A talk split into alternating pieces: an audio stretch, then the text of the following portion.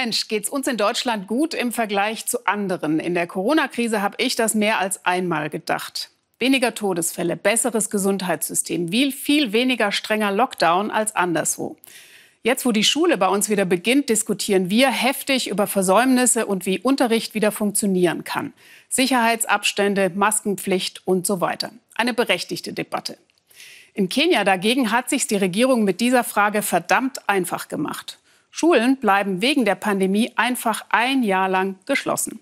Was das für dramatische Folgen hat, erzählt uns Caroline Hoffmann. Sand schippen, statt Geometrie erklären. Aber Joseph Mwangi hat keine Wahl. Eigentlich ist er Lehrer an einer privaten Grundschule in Ngong, einer Stadt in Kenia. Aber jetzt muss er jede Arbeit annehmen, die er finden kann. Ich kämpfe. Ich muss mich immer noch daran gewöhnen.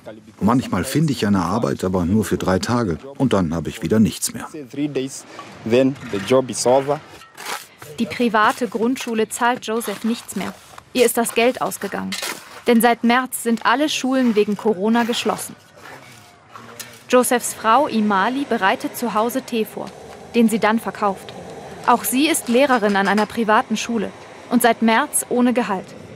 Sie können sich nur noch ein Zimmer leisten. Vor Corona hatten sie eine große Wohnung. Ihre beiden Kinder mussten sie zu den Großeltern aufs Land bringen. Ich hatte Stühle, einen Fernseher, die Sachen, die man halt so hat, sogar ein bisschen Luxus.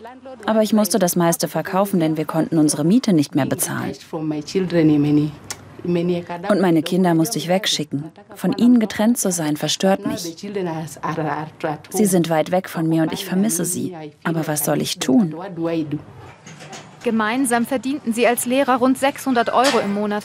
Kein Vermögen, aber es ging ihnen gut. Jetzt macht Joseph knapp 4 Euro am Tag. Und Imali? Sie verkauft Brötchen und Tee an Gelegenheitsarbeiter für 20 Cent das Stück. Dabei hat sie studiert. Ihr Mann Joseph hilft heute bei seiner Schule. Sie müssen sie räumen. Keine Schüler, kein Geld. Die Miete kann nicht mehr bezahlt werden. Die Gehälter schon lange nicht mehr. So wie Joseph geht es rund 150.000 Lehrern, die an privaten Schulen unterrichten. Ihre Kollegen an staatlichen Schulen hingegen werden weiter bezahlt. Privatschule. Das heißt in Kenia nicht, dass sie nur für die Reichen ist. Seit 2003 gilt die allgemeine Schulpflicht. Der Staat hat nicht genug Schulen. Ohne den privaten Sektor könnte er sie nicht umsetzen. Das Schulgeld der Privaten reicht von umgerechnet ein paar Euro bis zu ein paar Tausend pro Monat. Joseph Mwangi sorgt sich auch um seine Schüler. Denn die Kinder würden bis Januar nichts lernen, sagt er. Nicht alle Eltern schaffen es, ihre Kinder zu unterstützen, sodass sie zu Hause lernen und Online-Angebote nutzen können. Die Schüler sind sehr beeinträchtigt. Wer nicht lernen kann, bleibt weit zurück. So wie unsere Schüler hier. Sie werden abgehängt.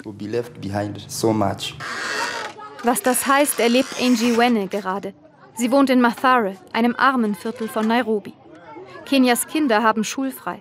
Um die Pandemie einzudämmen, hat die Regierung entschieden, das ganze Schuljahr 2020 ausfallen zu lassen. Es geht mir schlecht.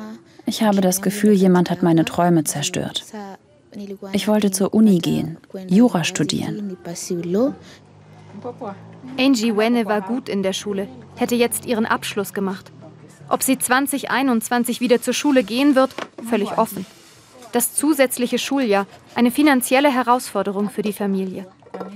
Angies Mutter hat ihren Job verloren, wegen Corona, hat jetzt Schulden. Manchmal fragt sie mich, Mama, was machen wir mit der Schule? Ich weiß es nicht.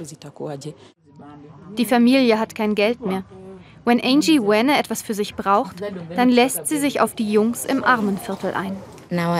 Dann muss ich zu diesem Jungen gehen und ihm sagen, was ich brauche. Er gibt mir Geld und dann schauen wir, wie es von da weitergeht. Einer hat für ihre Frisur bezahlt. Um Jungs zu treffen, zieht Angie sich etwas anderes an. Sie weiß genau, wie riskant dieses Spiel ist. Als Gegenleistung wollen sie meinen Körper. Ich wollte eigentlich nie früh Sex haben. Ich habe Angst vor den Folgen. Die Zahl der Teenager-Schwangerschaften ist gestiegen, seit die Schulen geschlossen sind. Ein ganzes Schuljahr einfach gestrichen. Die kenianische Regierung sagt, die Gesundheit der Kinder sei das Wichtigste. Die könne sie in den Schulen nicht garantieren. Joseph und seine Frau rechnen ihre Verdienste zusammen. Wie lange werden sie sich ihr kleines Zimmer noch leisten können? Jetzt sagen sie, es geht im Januar weiter. Aber wir können uns ja nicht sicher sein. Denn wir wissen nicht, wie die Situation dann sein wird. Covid ist vielleicht noch sehr lange hier bei uns.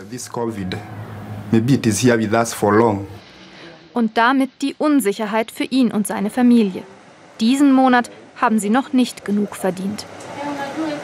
Ja, und das Modell Kenia nicht zur Nachahmung empfohlen. Das war für heute unser Blick in die Welt. Ich wünsche Ihnen noch einen sehr schönen Abend hier im Ersten. Tschüss und auf Wiedersehen.